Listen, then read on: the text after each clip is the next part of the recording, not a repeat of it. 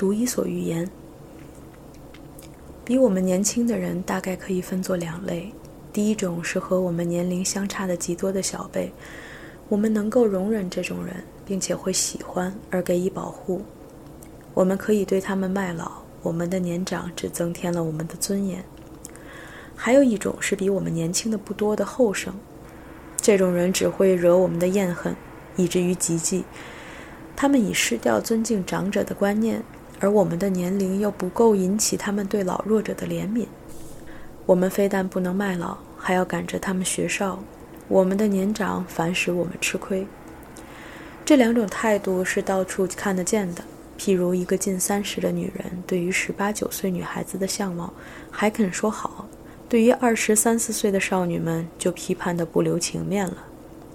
所以小孩子总能讨大人的喜欢，而大孩子跟小孩子之间就免不了时常冲突。一切人事上的关系，只要受到年辈资格先后的，全证明了这个分析的正确。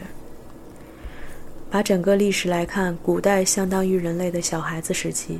先前是幼稚的，经过几千百年的长进，慢慢的到了现代。时代愈在后，他积的阅历愈深，年龄愈多，所以我们反是我们祖父的老辈。上古三代反不如现代的悠久古老。这样，我们的信而好古的态度便发生了新意义。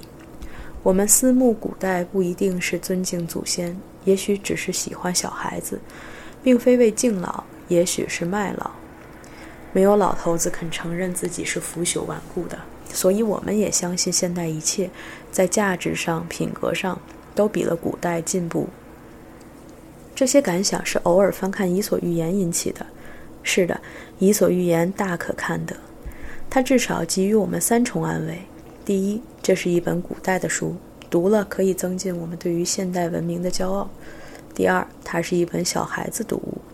看了愈觉得我们是成人了，已超出那些幼稚的见解。第三呢，这本书差不多都是讲禽兽的，从禽兽变到人，你看这中间需要多少进化历程？我们看到这许多蝙蝠、狐狸等的举动言论，大有发迹后访穷朋友、衣锦还故乡的感觉。但是穷朋友要我们帮助，小孩子该我们教导，所以我们看了《伊索寓言》，也觉得有好多浅薄的见解。非加以纠正不可。例如蝙蝠的故事，蝙蝠碰见鸟就充作鸟，碰见兽就充作兽。人比蝙蝠可聪明多了，他会把蝙蝠的方法反过来施用，在鸟类里偏要充兽，表示脚踏实地；在兽类里偏要充鸟，表示高超出世。像武人卖弄风雅，像文人装作英雄。在上流社会里，他是又穷又硬的平民。到了平民中间，他又是屈尊下顾的文化分子。这当然不是蝙蝠，这只是人。蚂蚁和醋汁的故事：一到冬天，蚂蚁把在冬天的米粒出晒，醋汁饿得半死，向蚂蚁借粮。蚂蚁说：“在夏天唱歌作乐的是你，到现在挨饿，活该。”这故事应该还有下文。据柏拉图《菲德洛斯对话篇》说，醋汁进化变成诗人。照此推论，坐看着诗人穷饿不肯借钱的人，前身无疑是蚂蚁了。醋汁饿死了，本身做蚂蚁的粮食。同样，生前养不活自己的大作家，到了死后偏有一大批人靠他生活。譬如写回忆、怀念文字的亲戚和朋友，写研究论文的批评家和学者。狗和他自己影子的故事。狗衔肉过桥，看见水里的影子。以为是另一只狗也衔着肉，因而放弃了嘴里的肉，跟影子打架，要抢影子衔的肉，结果把嘴里的肉都丢了。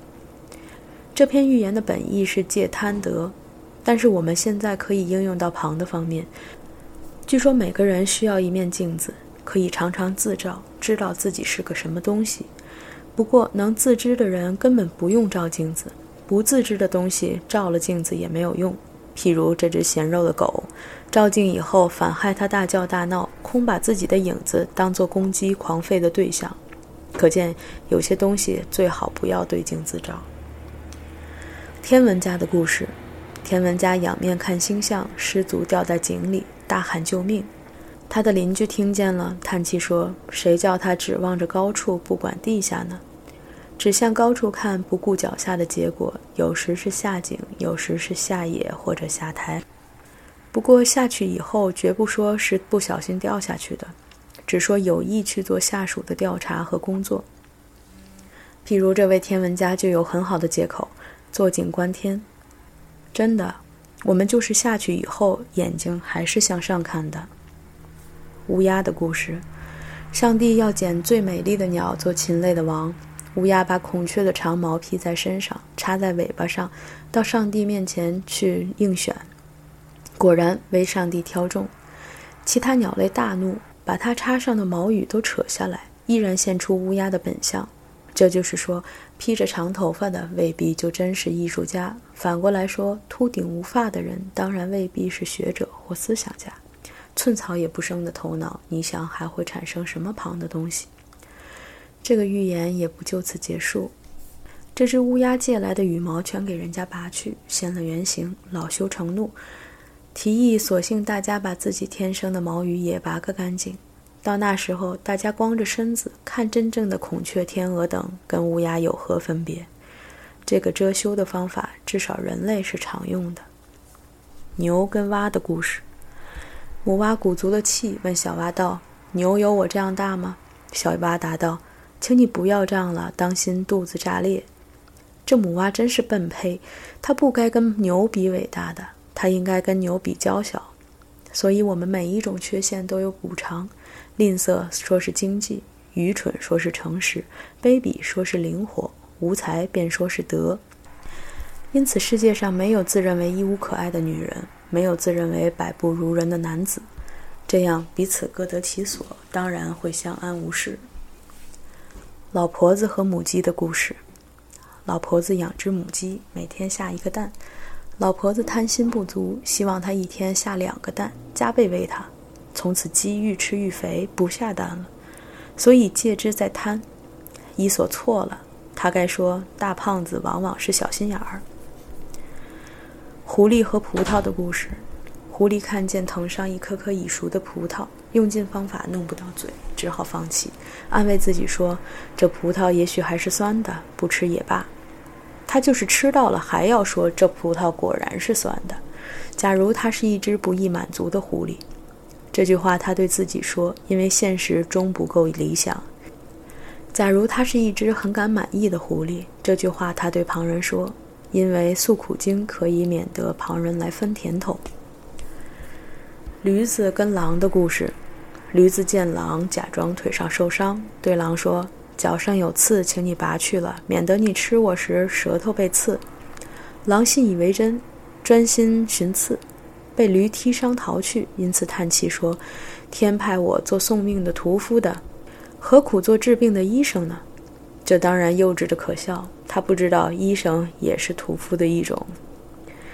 这几个例可以证明《伊索寓言》是不宜做现代儿童读物的。卢梭在《艾米尔》卷二里反对小孩子读寓言，认为有坏心术。举狐狸骗乌鸦嘴里的肉一则为例，说小孩子看了不会跟被骗的乌鸦同情，反会羡慕善骗的狐狸。要是真这样，不就证明小孩子的居心本来欠好吗？小孩子该不该读寓言，全看我们成年人在造成什么一个世界、什么一个社会，给小孩子长大了来过活。卢梭认为寓言会把淳朴的小孩教得复杂了，失去了天真，所以要不得。我认为寓言要不得，因为他把淳朴的小孩教得愈简单了，愈幼稚了。认为人世里是非的分别、善恶的果报，也像在禽兽中间一样公平清楚。长大了就处处碰壁上当。原故事，卢梭是原始主义者，主张复古，而我是相信进步的人。虽然并不像预言里所说的苍蝇，坐在车轮的轴心上嗡嗡地叫，车子的前进都是我的力量。